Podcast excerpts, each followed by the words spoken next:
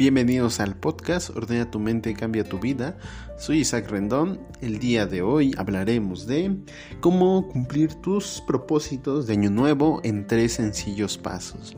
Para la época, para el momento en el que se publica este podcast, seguro muchos ya se rindieron. Los que iban al gym ya pagaron la suscripción, pero ya no les quedan tantas ganas de ir los que quieran comer sano ya no están comiendo sano, de repente se les atravesó otra cosa, un postre, algo así. Los que querían, no sé, ser más ordenados, despertar temprano, todas estas cosas que nos ponemos de como propósito o como algo nuevo para cambiar nuestra vida, seguramente ya lo dejamos de hacer. Pero es porque todos usamos la misma receta, todos creemos que despertar un lunes con toda la energía y empezamos a hacer nuestras actividades y empezamos a ser más ordenados, va a cambiar nuestra vida. Realmente los cambios tienen que ocurrir de forma más profunda. Vamos a entender primero por qué pasa esto. Eh, no es nuevo y es más casi una tradición que todos los años en esta época, después del año nuevo, después de pedir los deseos, todos tengamos mucha energía y mucho optimismo. Digamos, eh, hoy, este año sí va a ser el bueno. Pero resulta que hemos tenido tal vez un par de años muy malos, tal vez no por nuestra culpa, sino por eh, la situación mundial. Pero creo que em, tratamos de compensar esta realidad un poco insatisfactoria con optimismo desmedido, es decir, que, que queremos o sobreestimamos nuestras capacidades. Y hay que entender primero de dónde viene este error. El mayor error que he visto al tratar de cumplir propósitos es que la herramienta que usamos para cumplir los propósitos es tal vez la peor herramienta que podemos usar para hacerlo, porque lo que usamos es la fuerza de voluntad. Y la fuerza de voluntad realmente es muy voluble. Un día tenemos mucha, otro día tenemos poca. No es algo que sirva para mantener constancia porque para construir un hábito hay que adaptar nuestra vida a ese hábito y hay que repetirlo para que al final se vuelva algo espontáneo que hacemos porque queremos, no por, porque estamos obligados a hacerlo. Por eso la fuerza de voluntad no sirve mucho. Es como, por ejemplo, mm, con la comida nuestra fuerza de voluntad para comer, al comer algo, ¿no? Vemos, no sé, un pastel, frituras, una hamburguesa, algo muy grasoso, algo que se nos antoje y usamos la fuerza de voluntad. Decimos, no te lo comas, no lo necesitas. O no te lo comas, te hace daño. Razonamos con nosotros. Incluso nos obligamos como si estuviéramos encadenados a esta idea a no hacerlo. Como resultado, tal vez la primera vez funciona, pero a medida que vamos, eh, va pasando el tiempo, cada vez es más difícil, cada vez se siente más complicado. Hasta que un día, de repente, se nos escapa y terminamos comiendo eso. Y así con todo, realmente he visto muchas personas fracasar con eso, de, al intentar dejar de consumir cigarro, dulces, cerveza, refrescos, porque nos estamos enfocando en la prohibición, cuando realmente deberíamos enfocarnos primero en reducir y posteriormente en cambiar. Porque eh, no podemos hacer un cambio radical de un día para otro, no, no existen tales cosas. Y eso tanto en mi consulta privada como psicólogo, ocurre también en la vida real. La gente quiere hacer cambios radicales de un día para otro, despertar y que ya sea otra persona. Y realmente lo que no, no, no puede distinguir o no puede llegar a ver es que estos cambios radicales son muchos cambios pequeños sumando uno tras otro hasta llegar al resultado final. Entonces vamos a entender primero cómo hacer estos cambios. Cómo hacer cumplir tus propósitos y es todo lo que implica esto, ¿no? De ser mejor persona, ser más amable y no enojarte tanto, no, no, no discutir, no pelear con tu pareja, tener una mejor relación. Todas estas cosas son posibles cuando entendemos el proceso del cambio. El consejo más importante que les puedo decir es no lo eliminen de un día para otro. No se lo prohíban, más bien reduzcan eso que consideran, esto aplica más para el caso de malos hábitos, reduzcan aquello que consideren un mal hábito o aquello que quieran eliminar. Este es en el caso de eliminar cosas. ¿sí? El proceso para eliminar algo es completamente diferente al proceso para crear algo. Entonces, para eliminar algo, eh, exactamente tienen que hacer esto. Primero, reduzcan aquello que quieren eliminar. No lo quiten definitivamente, reduzcanlo. Por ejemplo, si el problema es que comen mucho pan, por ejemplo, pan de todo tipo, pan blanco, tostado, pan de dulce, lo que primero que tienen que hacer, en lugar de prohibirse el pan, no se lo prohíban, reduzcanlo. Tal vez no coman, no se coman un pan entero, cómanse tres cuartos de un pan. Agarren un cuchillo, corten una parte y déjenla aparte de y sepárenla. Cómanse todo el pan, no hay problema, y empiecen poco a poco a reducir eso. Todos creemos que si lo prohibimos se elimina más fácil, ¿no?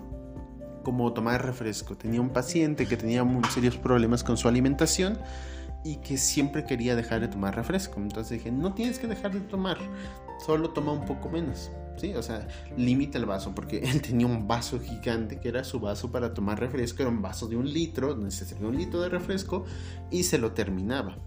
Entonces, con, no con fuerza de voluntad, sino más bien con disciplina, pudo hacer este cambio. Primero llenando su vaso a la mitad. No, no creo que ni siquiera eso, tres cuartos. Después a la mitad, después cambió un vaso más pequeño, lo llenó, lo empezó a reducir y así progresivamente hasta que él terminó tomando refresco solamente una vez a la semana. O sea, no está prohibido el refresco, sino que hay que saber cuánto y cuándo podemos tomar esto. Entonces la receta para eliminar algo es eso que aquello, aquello que quieres eliminar, no lo desaparezcas de un día para otro, redúcelo poco a poco. Reduce un poco, no sé, en vez de, em, por ejemplo, funciona con cosas más abstractas, como Mm, hay personas que salen mucho de fiestas y dicen, bueno, ya, tengo que reducir las salidas. Ok, empieza mm, saltando o al menos intercalando las salidas. Si antes salía seis veces, ahora una vez sí, una vez no, una vez sí, una vez no. Después empiezas a reducir el tiempo en el que te quedas en las fiestas y después empiezas a reducir la cantidad de alcohol que consumes hasta que un día no tienes prohibido salir un día al, mes, a la semana o cuando lo necesites, puedes salir a una fiesta. Así es como realmente se construyen los cambios. No eliminando lo que te gusta, no eliminando lo que quieres hacer, no eliminando este mal hábito que por algo está tan arraigado, porque de alguna forma te hace sentir bien, ¿no? Como tenían unos niños, por ejemplo, que veían mucha televisión. Entonces sus papás querían que dejara de verla lo primero que se les ocurrió fue prohibirla. Entonces no funcionó. Lo siguiente que se les ocurrió fue apagarla. Tampoco funcionó. Lo siguiente fue agarrar la tele y quitarla de la sala para que no lo hicieran. Pero tampoco funcionó. Habían más peleas, conflictos. El, truco para hacer una eliminación de un mal hábito no es prohibírtelo, es reducir la cantidad o la exposición que tienes a ese mal hábito. Los papás lo lograron, intercalando horas de televisión con horas de estudio, con horas de jugar, con, este, con pelota, hacer actividad física. No dejaban de ver sus series, sus eh, películas, pero lo que hacían ahora era intercalar. Entre cada dos horas o tres horas de televisión había otra actividad. Entonces así poco a poco se empezó a reducir la cantidad de tiempo que estaban ellos eh, enfocados viendo televisión. Poco a poco quitaron ese mal hábito y inculcaron nuevos hábitos. No te preocupes si tienes un mal hábito muy difícil, como morderte las uñas, por ejemplo, hay personas que se arrancan el cabello. Poco a poco puedes reducirlo y no te presiones, no te obligues a hacerlo rápido. Tómate el tiempo. En el caso de personas con hábitos muy severos que realmente sean incapacitantes, es decir, que tu hábito no puedes dejar de hacerlo porque te sientes malo, porque tu vida eh, es rara con este hábito. Si en verdad tienes problemas de ese tipo, es mejor que busques un especialista porque este mal hábito es algo más complicado, te lo sugiero. Entonces, ahora sí vamos eh, con la forma correcta para, para crear un hábito. Hace un momento les describí la forma como podrías reducir un mal hábito, pero yo creo que creo que todos los, les importa, también les importa es cómo crear nuevos, ¿de acuerdo? voy a darles tres sencillos pasos con los que pueden crear nuevos hábitos fácil y rápido para que cumplas tus propósitos. Muy, muy sencillo. Ok, paso número uno. Empieza a hacerlo hoy. Así de sencillo. Todos decimos, el lunes empiezo como con la idea de que, de que tenemos un inicio, pero este inicio es realmente algo más imaginario, es decir, ¿por qué creen que el primero de enero de cada año sentimos que la vida cambió? Es un poco por el ritual, ¿no? Por la fiesta anterior, por sentir en esta sensación de cambio un poco falso, más bien montado, porque todo el ritual que tenemos alrededor del año nuevo ayuda a reforzar la idea de que algo pasó, ¿no? Que pusimos un marcador y a partir de aquí sí, surge el siguiente año, ¿sí? O sea, surge un año diferente, algo completamente nuevo. Pero seamos honestos, no cambió nada. O sea, seguimos siendo las mismas personas, seguimos luchando con un montón de cosas, seguimos siendo lo mismo, solo que el año en el calendario que tenemos es diferente. Y dice que es enero y que es otro día. Entonces, realmente eso es un poco más eh, como un juego mental que algo significativo. Por eso, esperar hasta el lunes para empezar a hacer ejercicio, empezar hasta el lunes para escribir la tesis, esperar hasta el lunes para hacer cualquier cosa que quieran hacer, no es cierto, no, se, no va a funcionar, porque cuando se acerque ese día empezamos a sentir ansiedad, decimos, ah, ya mañana lo tengo que hacer, y no estamos muy entusiasmados, decimos, ay, bueno, tengo que intentarlo, pero ya me salió mal la vez anterior, tal vez ya no me salga bien ahora, y esto es lo que realmente nos sabotea. La anticipación a hacer algo es lo que nos sabotea. Aunque lo hagas el mismo día, si dices, hoy a las 10 de la noche voy a hacer ejercicio, antes de hacer ejercicio te van a surgir miles de cosas, miles de ideas. Cuando lleguen las 10 de la noche vas a decir, ah, ya mañana empiezo. O la siguiente semana o el siguiente mes o el siguiente año, infinidad. Simplemente estamos aplazando. Y la, la procrastinación o postergar las cosas es solo el resultado de ansiedad. O sea, cuando tenemos ansiedad tenemos varios mecanismos para evitar la ansiedad. A veces la ansiedad por confrontar algo, una, una verdad, nos lleva a esquivar esta verdad a través de aplazarlo. Lo desplazamos, no hacemos las cosas, no vamos a ese evento, no hacemos eso que queríamos hacer y ya no es nuestra culpa, es culpa del mundo, porque el mundo es difícil, es cruel y es injusto. Ok. Para evitar esta ansiedad por anticipación, lo que les sugiero es que justo, justo lo hagas ahora. Es decir, tan solo termine el, el podcast, vas y empiezas a hacer eso que tanto quieres hacer. Lo que sea, ese ejercicio, no tienes que hacer dos horas. También ahí caemos en la trampa de queremos ser atletas profesionales, que levantamos 100 kilos en pesas, hacemos dos horas de cardio, escalamos montañas. No, seamos realistas, si nunca hemos hecho ejercicio, no somos esa persona. Así que hay que empezar de a poco, pasos de bebé, una cosa a la vez, tan simple como vas y a 5 minutos de ejercicio, de lo que sea. En 5 minutos puedes hacer 20 lagartijas, 20 mm, abdominales, 20 sentadillas. Y ya, haz eso 20, 20, 20 y ya con eso empieza. Solamente inténtalo, 5 minutos. No tienes que hacer 2 horas de ejercicio, porque si lo piensan, es precisamente la anticipación y más bien la, la expectativa de lo que vamos a hacer, lo que realmente nos disuade. Cuando empezamos a hacer ejercicio, pensamos en las dos horas de gimnasio que vamos a hacer, lo cansados que vamos a estar, lo adoloridos que vamos a sentirnos y por eso no lo hacemos. Son malas cosas que rodean y que pensamos que van a pasar que lo que realmente va a pasar. Por eso empezamos de a poco, 5 minutos, después 10, 15, 20, 25, 30, 35, 40, hasta que lleguemos a una hora y luego dos. Es de a poco, tampoco se presionen a hacerlo rápido. No hay necesidad de hacerlo rápido. Eh, que esté bien hecho no significa que tenga que hacerse rápido. Que esté bien hecho significa que nos tomamos el tiempo para hacer eso. El punto número uno para empezar un buen hábito, no empieces mañana, empieza hoy, justo ahora. Inténtalo, aunque, no, aunque te salga mal, aunque no tenga las cosas para hacerlo, aunque solo sea algo tan simple que ni siquiera sientas que hiciste algo, inténtalo. Hoy, justo ahora, 5 minutos. Ese sería el mejor em, ¿cómo decirlo?, desbloqueador de pretextos que tenemos. No es que no tengas cosas para hacer lo que quieres, más bien es que no lo has intentado. Eh, recuerdo que tenía un paciente que decía, no, es que no puedo hacer eso, lo que yo quiero es pintar. dice, pero no tengo mis materiales. dice, ¿y qué, necesitas para pintar? dice, pues está el lienzo, las pinturas. Pero digo, ¿y no haces cosas antes de empezar a pintar en el lienzo? Dice, bueno, sí, los bocetos. Dice, entonces, ¿por qué no hacer los bocetos en lugar de querer ya pintar?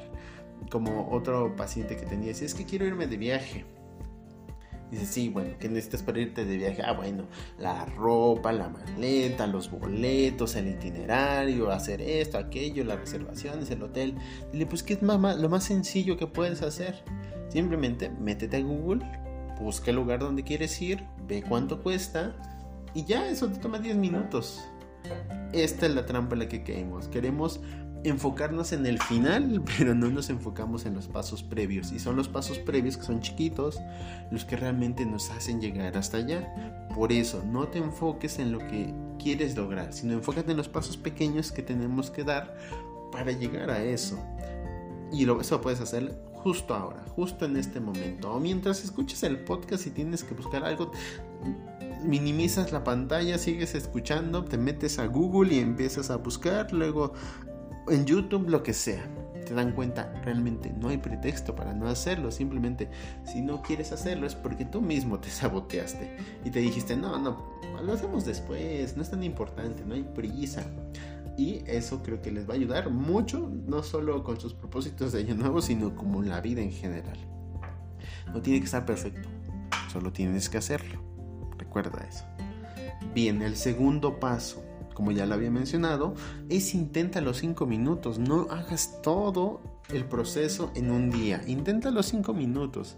Intenta hacer algo, aunque sea un poco, como les decía, intenta hacer 5 lagartijas, 10 lagartijas una sentadilla, dos sentadillas, cinco, diez, todo es exactamente, es necesario hacerlo, pero no te tienes que obligar a hacerlo. Tienes que intentarlo cinco minutos, no tienes que hacerlo dos horas. Muchos eh, tenemos esta anticipación exagerada de que tengo que hacerlo perfecto y me va a tomar dos horas y va a ser difícil. No, solo diez minutos. Inténtalo 10 minutos. Empieza hoy, inténtalo 10 minutos y ve cómo te sientes. Mañana lo vuelves a intentar, 10 minutos y ves cómo progresas. Em, es curioso la forma como vemos esto. Vemos solo el final, pero no el proceso. Y quiero contarles una anécdota. De paso, antes de pasar con el tercer paso, les voy a contar una anécdota. Resulta que en un pueblo de China, si, no mal, si mal no recuerdo, había un rey, un emperador, creo, muy, muy, muy poderoso. Y él tenía una hermosa tenía un pavo real. Era el orgullo de su palacio, él incluso le gustaba más que el palacio en sí. Y le, daba, le preocupaba que un día el pavo real desapareciera, así que quería inmortalizar a su pavo real. Y lo mejor que se le ocurrió fue hacer una pintura. Entonces va con él va con el mejor pintor del pueblo, lo manda a buscar y le dice, quiero que hagas un, retrato de este pavo real. Y el sujeto ve al pavo real, lo analiza, lo estudia, dice, ok, lo puedo hacer. Y le pregunté al emperador, ¿en cuánto tiempo lo puedes hacer? Dijo, dame un año, en un año lo tendrás listo. Dijo, perfecto. Entonces deja ir al pintor, el pintor se supone que se pone a trabajar. Entonces, el emperador no era muy paciente. Quería que ya estuviera rápido y quería ver cómo iba progresando el, pintor. Entonces, cada dos meses, cada tres meses, eh, iba a verlo, iba a ver que, cómo iba progresando la foto de, la, digo, la, la pintura del pavo real.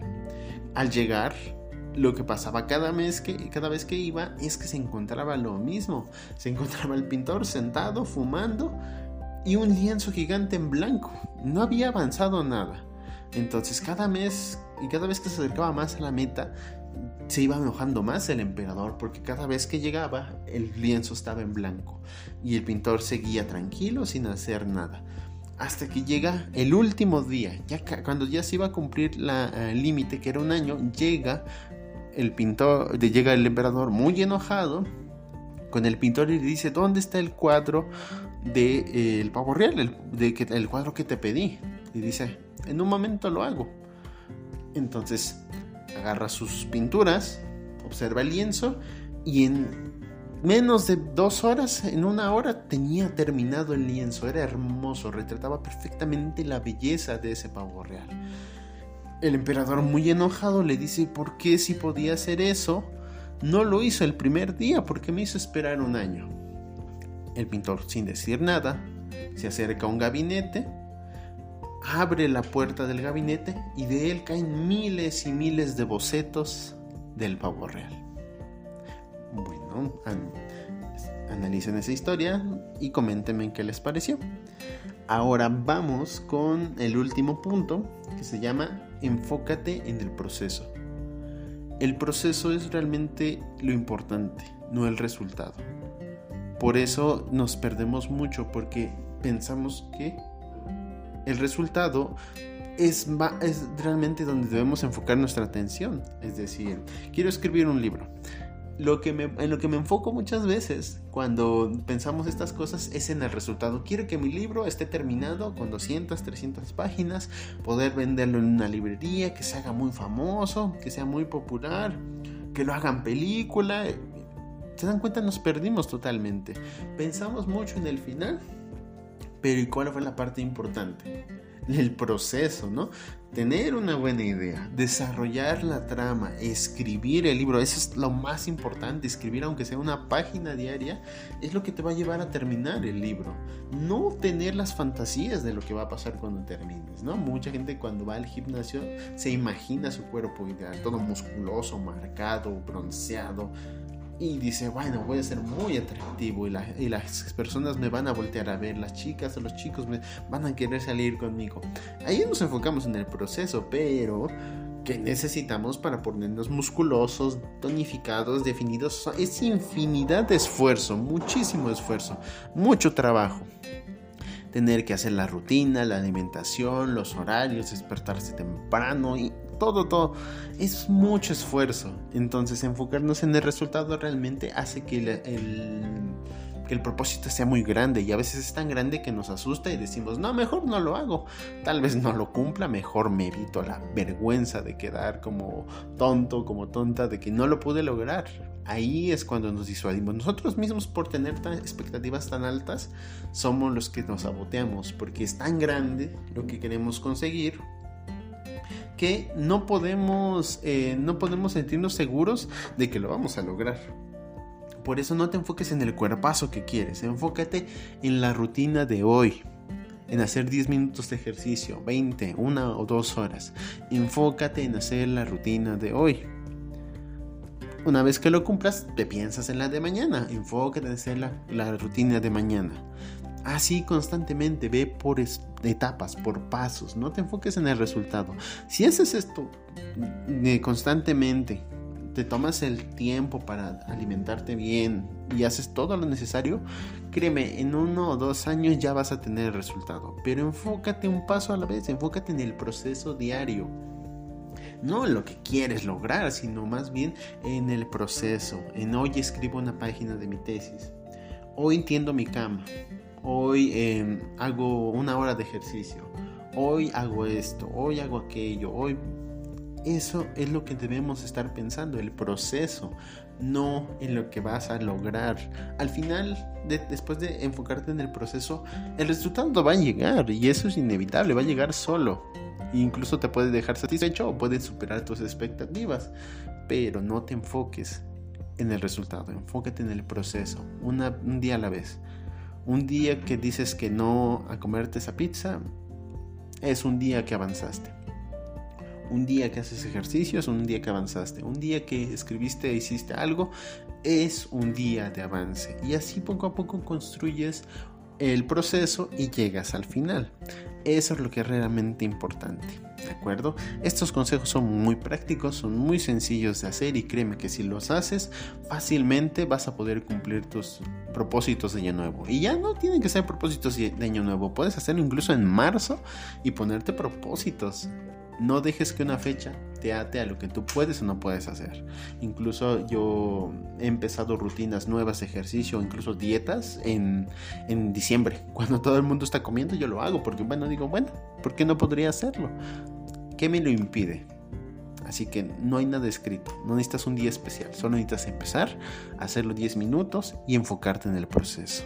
Recuerda esto y vas a poder cumplir cualquier propósito que tú quieres. Por ahora sería todo. Espero que les haya gustado y que les sirva mucho este podcast. Nos escuchamos en el próximo podcast. Recuerden dejarme sus dudas seguirme en Instagram. Estoy como isaacrendon.ps. Si, si escucharon el, el, podcast en YouTube, déjenme sus comentarios ahí. Y cualquier duda que tengan, yo se las resolveré. Por ahora sería todo. Que estén muy bien. Hasta la próxima.